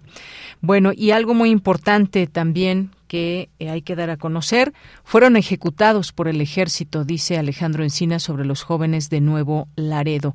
Existen elementos suficientes para asegurar que los jóvenes asesinados fueron ejecutados por el ejército eh, esto lo afirmó el subsecretario de Derechos Humanos de la Secretaría de Gobernación. El funcionario agregó que aunque faltan los resultados de las investigaciones de la Comisión Nacional de Derechos Humanos, se presume que las cinco personas iban desarmadas. Bueno, pues ahí está esta declaración también importante en toda esta investigación que aún se sigue, que los militares están en prisión, eh, pero también, pues, quién dio en todo caso esta orden, un eh, un mando más alto que quienes tomaron esto o quienes quienes tomaron esta decisión.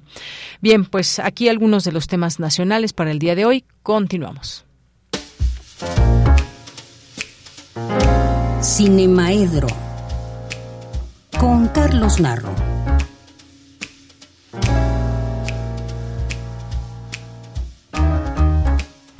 Bien, pues ya estamos aquí en Cinemaedro, es jueves y ya nos acompaña el maestro Carlos Narro. ¿Qué tal, Carlos? Muy buenas tardes. ¿Cómo estás? Muy bien, muchas gracias. Qué bueno. Es jueves de Cinemaedro. Así y aquí estamos. Listos para tomar nota también en las películas. ¿Qué nota quieres tomar? Aquí lo traigo. no, luego si no se me olvidan. es que siempre hablamos de muchas películas. Y hoy yo creo que vamos a hablar de muchas más. ¿no? Porque primero es una pequeñísima nota recordando a Ignacio López Tarso, que se nos acaba de ir y que tuvo una filmografía extensísima. Cosa curiosa, porque él se consideraba un hombre de teatro, no se consideraba un hombre de cine. Y sin embargo, lo que va a quedar para la posteridad, pues son sus películas. Y son muchas, más de 50. Creo que algo así como 62 leí en alguna de las necrológicas. Y eh, pues ahora sí quiso buenas, regulares y de manteca. Porque no quiero decir otra cosa. Pero lo que es cierto es que trabajó con los mejores directores del cine mexicano. Y cuando trabajó con ellos, sus películas resultaron muy buenas. No, no podemos olvidarnos del Macario, que seguramente es la película que más veces se vuelve a a retomar cada vez que llegue el Día de Muertos. Es obligado que en algún lugar se esté proyectando o exhibiendo un Macario de Roberto Gabaldón. Con Gabaldón hizo varias. Quizá la más notable fue este Macario, pero también eh, El Gallo de Oro o La Vida, Inútil de Pito Pérez. En fin, trabajó con Luis Buñuel en Nazarín, otra película en la que es completamente inolvidable su papel. Con los dos hermanos Rodríguez, con Ismael y con Roberto, hizo varias, varias películas. Hizo un Pedro Páramo con Carlos Velo y con Juan Ibáñez, en una película en la que estaba María Félix, hizo La Generala. Y en fin, todavía el, el año pasado, no, ya estamos en el 23, hace dos años, hizo un cortometraje con estudiantes que no se ha estrenado, que no me acuerdo ahorita cómo se llaman. Además, trabajó con grandes directores también fuera de México, aunque las películas se hicieron en México. Estuvo en Antonieta con Carlos Saura y en Bajo el Volcán con John Houston. Es uno de esos personajes que creíamos que nunca se iban a morir que siempre iban a estar, pues ya tenía 98 años y todavía a los 96 estuvo filmando. Y estaba con completa lucidez y, y con una memoria tremenda. Se podía aprender un papel para teatro, que eso es lo que él quería seguir haciendo. En fin, saludo de despedida a don Ignacio López Tarso.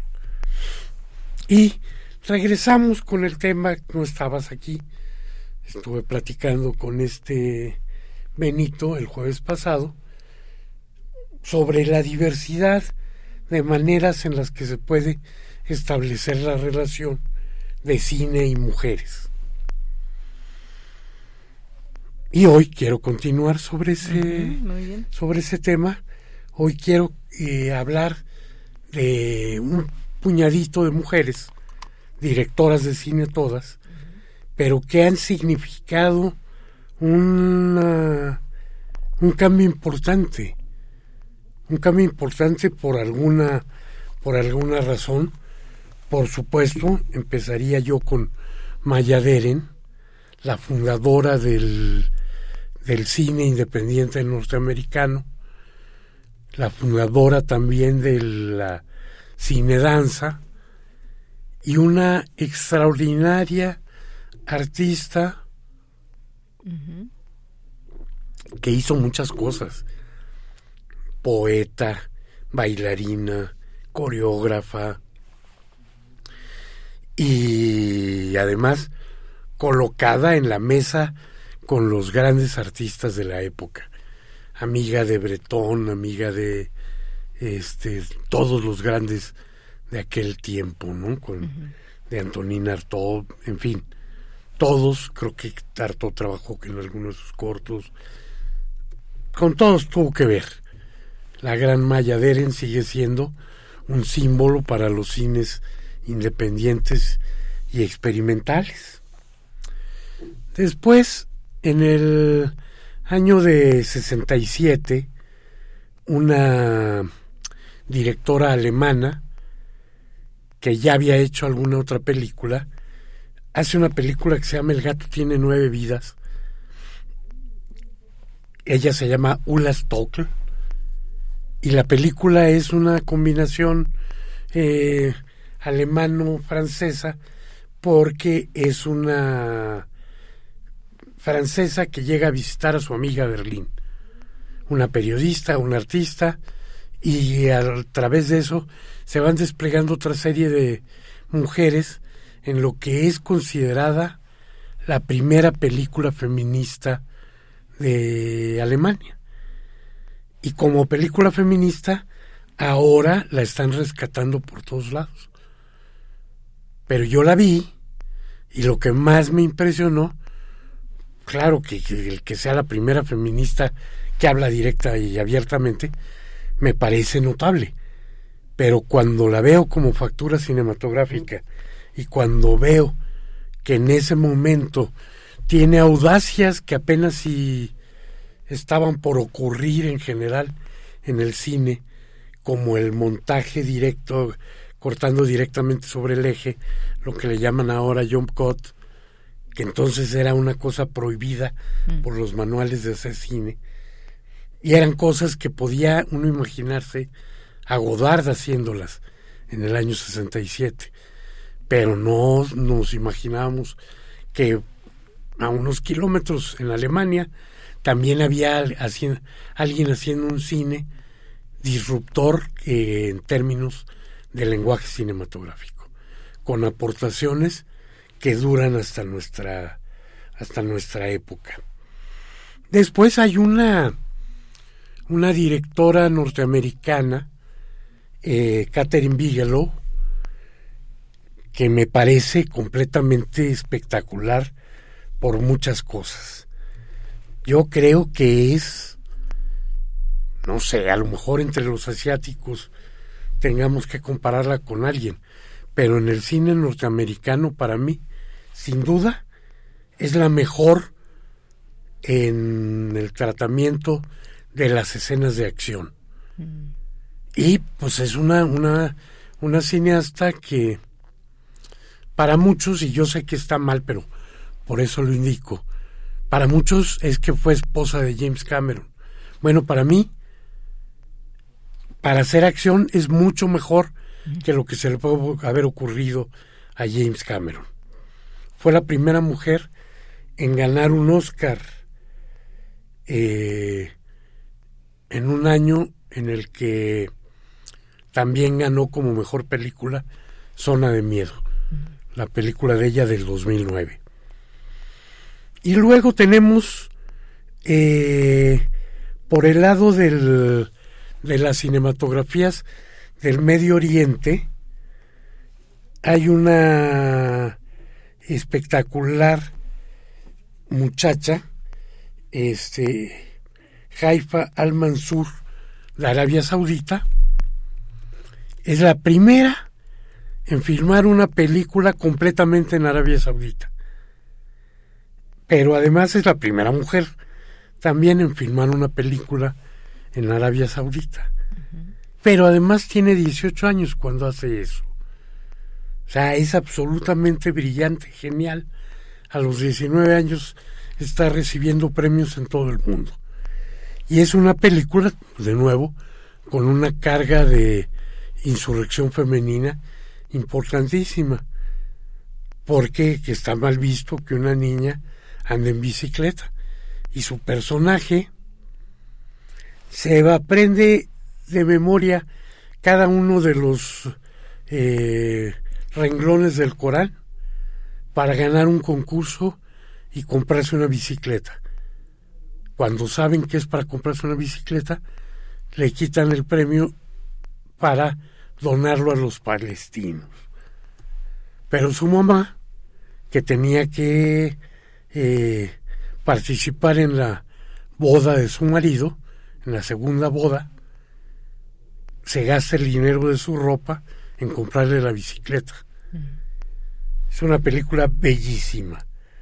Como lo es también la película de Hannah Magmalfaba de Irán, Buda explotó de vergüenza. Enorme película. Y por último, la chilena Carolina Moscoso Briseño, hace dos años, ganó el FICUNAM, mejor directora, con la película Visión Nocturna una película experimental durísima en la que se retrata a sí misma. Ella habla de la violación que, que sufrió, rescata los materiales que filmó poco antes y poco después de la violación y hace una reconstrucción de los hechos eh, tremenda la manera en la que propone el autodocumental y demás. Entonces, bueno, seguimos y sabemos que cada vez más habrá mujeres que nos estarán eh, impresionando con todo lo que pueden proponernos, con todo lo que tienen por, por contar. ¿no? Son historias de mujeres contadas por mujeres que no se detienen además para experimentar formas nuevas, para jugar con el lenguaje, para proponernos otra manera de hacer las cosas. Muy bien, pues muchas gracias. tengo un minuto. Sí. Me voy a las recomendaciones. Y en la Filmoteca de la UNAM, que ahora sí ya está eh, el Centro Cultural trabajando intensamente, eh, quiero recomendar una película guatemalteca de Anaís Taracena que se llama El silencio del topo, sobre alguien que se infiltró en el, en el gobierno guatemalteco en una de las épocas más tenebrosas y que ahora tiene mucho para decir. Continúa también el ciclo de mujeres directoras, donde está entre otras las buenas hierbas de María Novaro. En la Cineteca por Nacional, por otra parte, está una gran sorpresa que es EO, una película protagonizada por un burro de Jerzy Skolimowski, un director polaco que nos sorprendió allá en el año 70 con la muchacha del baño público. Muy bien, pues muchas gracias Carlos por estas recomendaciones. hombre, gracias a ti. Nos escuchamos el siguiente jueves. Continuamos. Cultura RU. Bien, nos vamos ahora a Cultura con Tamara Quiroz. Tamara, muy buenas tardes. Deyanira, muy buenas tardes. Qué gusto saludarte a ti y a todos los que nos acompañan a través de estas frecuencias. Ya con esta sección que finaliza con el maestro Carlos Narro hablando de, de, de cine, ahora hablaremos de teatro. Les quiero compartir que cada 20 de marzo, desde hace más de una década, se celebra el Día Mundial del Teatro para Niñas, Niños y Jóvenes por iniciativa de la Asociación Internacional de Teatro para la Infancia y la Juventud. Y en este contexto, el Instituto Nacional de Bellas Artes y Literatura, eh, INVAL por sus siglas, a través de la Coordinación Nacional de Teatro, eh, pues pone en marcha diferentes escenificaciones durante dos días. Es un maratón que ahora llega a su aniversario número 15. Para platicarnos más detalles de este maratón, nos acompaña en la línea Anelvi Rivera. Ella es subdirectora de teatro para niños, niños, niños, niñas y jóvenes del INVAL. Anelvi, bienvenida a este espacio radiofónico y muy buenas tardes. ¿Qué tal? Buenas tardes, mucho gusto, mucho gusto de estar con ustedes. Igualmente para nosotros, Anelvi, platíquenos por favor, eh, pues este fin de semana, este 18 y 19 de marzo, habrá varias eh, obras que se estarán presentando. ¿Qué han preparado en esta edición? Y además, primero, eh, antes que nada, enhorabuena pues por este 15 aniversario. Muchas gracias, pues bueno, son 15 años que han surgido de una gran idea de tener todo un día de festejo con teatro, eh, con base en el Día Mundial del Teatro para Infancia y la Juventud, y que es una iniciativa que, que pues eso, nace hace 15 años y en este transcurrir del tiempo pues ha ido modificándose y sobre todo ha seguido mirando las infancias de, de, de hoy, ¿no? Quiero decir, quien empezó viniendo al maratón hace 15 años, hoy ya estará eh, sobre su mayoría de edad y así vamos vamos a, vamos viendo diferentes generaciones que lo han cruzado.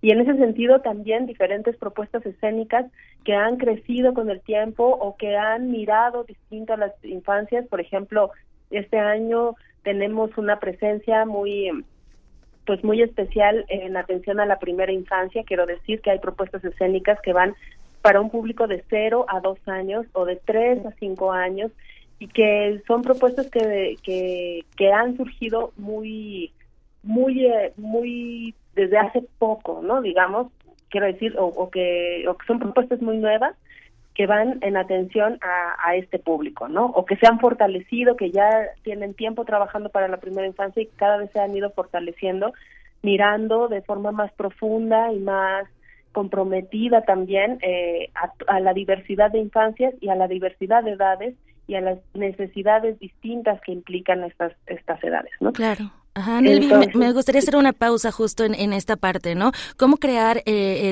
el, arte escénico, cómo acercar a las primeras infancias para la gente que nos escucha, pues porque no, tal vez no nos es tan común, ¿no? Eh, ¿Cómo han trabajado desde, desde el IMBAL eh, respecto a este público? Pues desde distintos frentes, quiero decir, desde, desde una parte muy institucional, organizacional, porque claramente implica una, una gestión y una logística distinta, ¿no? Entonces hemos habilitado, por decir, sanitarios, donde hay cambiadores para bebés, donde hay escalones para que alcancen los, los lavabos, pero también que al momento de entrar a las funciones hay un protocolo específico para que puedan entrar un tiempo antes al lobby del teatro, aclimatarse, este, digamos, si, si vienen del sol, pues encontrar un espacio más fresco, o si vienen de un espacio más, ahora con estos días que hemos tenido, pues un espacio que sea más acogedor, esperar ahí un tiempo y después ingresar a la sala una vez que ya niñas y niños están más pues eso, como que, que encontraron un clima, un ambiente tranquilo eh, para disponerse a ver una propuesta escénica que por precisamente por la edad a la que se dirigen, pues es de características muy especiales, donde hay un espacio escénico dispuesto muchas veces para que en algún momento haya una interacción con ellas y ellos y que y que bueno apele a, a este momento de su vida donde son los sonidos, donde son ciertas cierta iluminación y ciertas acciones muy específicas las que se desarrollan, ¿no? Entonces, pues eso que hay todo un protocolo, ¿no? Desde su ingreso al espacio, su, su estar en el espacio y luego la duración también de las obras que es más breve, este, donde el público es más acotado, donde la disposición a estar en, en la sala es también distinta, por ejemplo, eh, está dispuesto para que puedan sentarse eh, quien los carga eh, en el piso, con colchonetas, y ya quienes solo están acompañando pueden sentarse en butacas, pero entonces que haya esta proximidad y que haya, pues es un espacio donde, donde especial en ese sentido, ¿no? Que, que se dispone de manera distinta y que pues eso a nosotros nos implica tenerlo preparado, pero que también el público sepa que, que está pensado para eso. ¿no? Por supuesto. Oye, y platíquenos, el Centro Cultural del Bosque, eh, pues se va a llenar de varias puestas en escena, ¿no? ¿Cuántas propuestas escénicas son las que podremos ver? Es un maratón que inicia además a las 11 de la mañana. Platíquenos un poco de las temáticas y estos ejes transversales del maratón. Sí, pues tenemos 30 puestas en escena distintas, eh, divididas también en, en, rangos de edad distintos, de 0 a 2, de 3 a 5, de 6 a 9, de 9 a 12, de 13 a 16, desde 16 en adelante, y también otras donde, pues, eh, sobre todo están en los espacios que nos permiten un mayor aforo, como el Teatro Julio Castillo o la Plaza Ángel Salas, donde pues puede haber una mayor afluencia de gente y que podemos convivir, ¿no? Con, bueno, de hecho, la mayoría pueden convivir todas las edades, pero sí que hay algunas específicas donde les invitamos a mirar eh, la especificidad de con, con quienes vienen para que las disfruten mejor. Ese es el objetivo, que las disfruten respecto a su edad. Entonces, pues los ejes transversales que tenemos es que sea una, una curaduría diversa en atención a esta diversidad, no solo de edades, sino de realidades, que apelen a discursos que generen un pensamiento crítico en niñas y niños, que les inviten a pensar, a dialogar, a cuestionarse el mundo y a cuestionar eso que están viendo. Tenemos temas tan tan complejos como puede ser la migración forzada y otros también eh, que son una diversión y una convivencia familiar y, y, entre generar un diálogo con quien mira y quien está en escena eh, y bueno pues eso que, que sean propuestas de una gran calidad eh, artística y que sobre todo estén pensadas en realmente generar un diálogo creativo con quienes las están mirando. Por supuesto, y bueno, ya, ya llevan varios años realizándolo, así que ya hay una experiencia y hay una trayectoria, ya saben también pues cómo eh, recibir ¿no? A, todos, todos los asistentes. Anelvi, eh, también para la gente que nos escuche, eh, que no se encuentra en la Ciudad de México, ¿en otras ciudades también se va a realizar este maratón? Así es, desde el año pasado es uno de los puntos que quisimos fortalecer y es que niñas y niños de todo el país tengan por lo menos en alguno de, alguna ciudad de su estado eh, que también se une al maratón, de manera que sucede en todas las entidades federativas, está sucediendo también alguna presentación o algunas presentaciones escénicas en todos los estados. Por ejemplo, eh, por decir una, ¿no? en Yucatán hay dos municipios que, que se unen, Ticul y, bueno, es, eh, es en Mérida, en Ticul, y en, en otra en otro municipio pero así que en cada uno es diverso. En Chihuahua está en la ciudad de Chihuahua pero también en Delicias este y así no que hay varios municipios que se unen. Y pues este es un esfuerzo eh, con las instancias estatales de cultura para generar un maratón nacional no que, que realmente resuene en todo en todo el país y que podamos visibilizar eh, y garantizar el derecho de niñas y niñas a eh, a participar de la vida cultural en su propia entidad.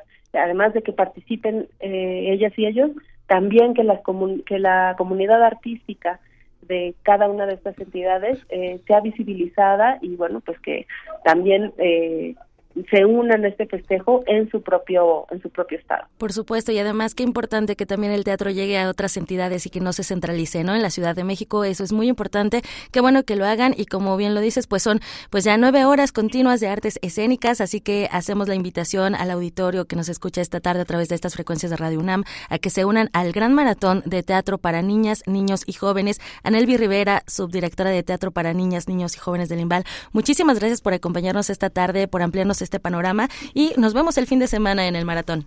Así sea, 18 eh, y 19 de marzo, aquí de 11 a 19 horas. Tenemos toda una programación con propuestas escénicas, talleres, también actividades que pueden convivir eh, personas adultas con niños, niños, este, también para explorar el teatro desde sus muy, muy diversas formas. Excelente, muy bien. Muchísimas gracias, Anelvi Rivera. Gracias a ti. Hasta pronto. Deyanira, con esto llegamos al final de esta sección. Regreso contigo. Hasta mañana. Gracias, Tamara. Hasta mañana y muy buenas tardes. Y nos vamos a despedir con un poco de música, no sin antes comentarles. En la semana dábamos la, la noticia eh, de la muerte del escritor japonés Kensaburo Oe y nos escribe José Luis Estrada Aguilar que nos dice que el primer libro fue La presa y que él recomienda El grito silencioso y El salto mortal. Bueno, ahí están las recomendaciones que alguien preguntó, Armando Cruz, si no mal recuerdo, que eh, le recomendáramos algún libro. Bueno, pues lo dejamos estos libros que a su vez nos hace llegar en recomendación José Luis Estrada Aguilar.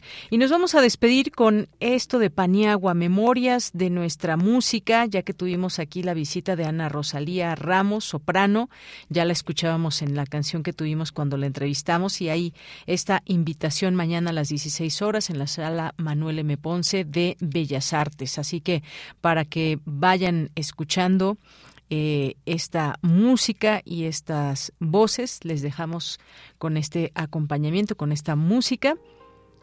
A mi amada se llama esta canción. Gracias a todo el equipo. A nombre de todos, soy de Yanira Morán. Que tenga buena tarde, buen provecho y hasta mañana.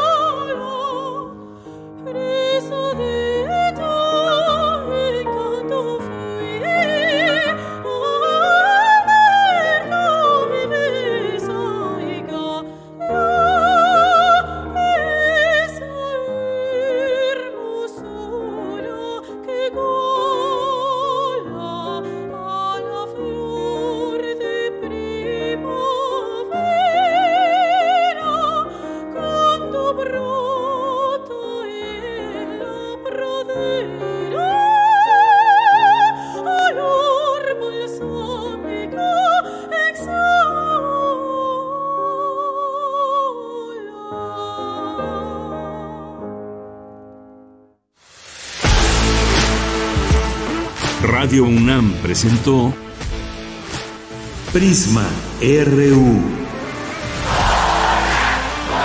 Una mirada universitaria sobre los acontecimientos actuales. Prisma RU. Relatamos al mundo.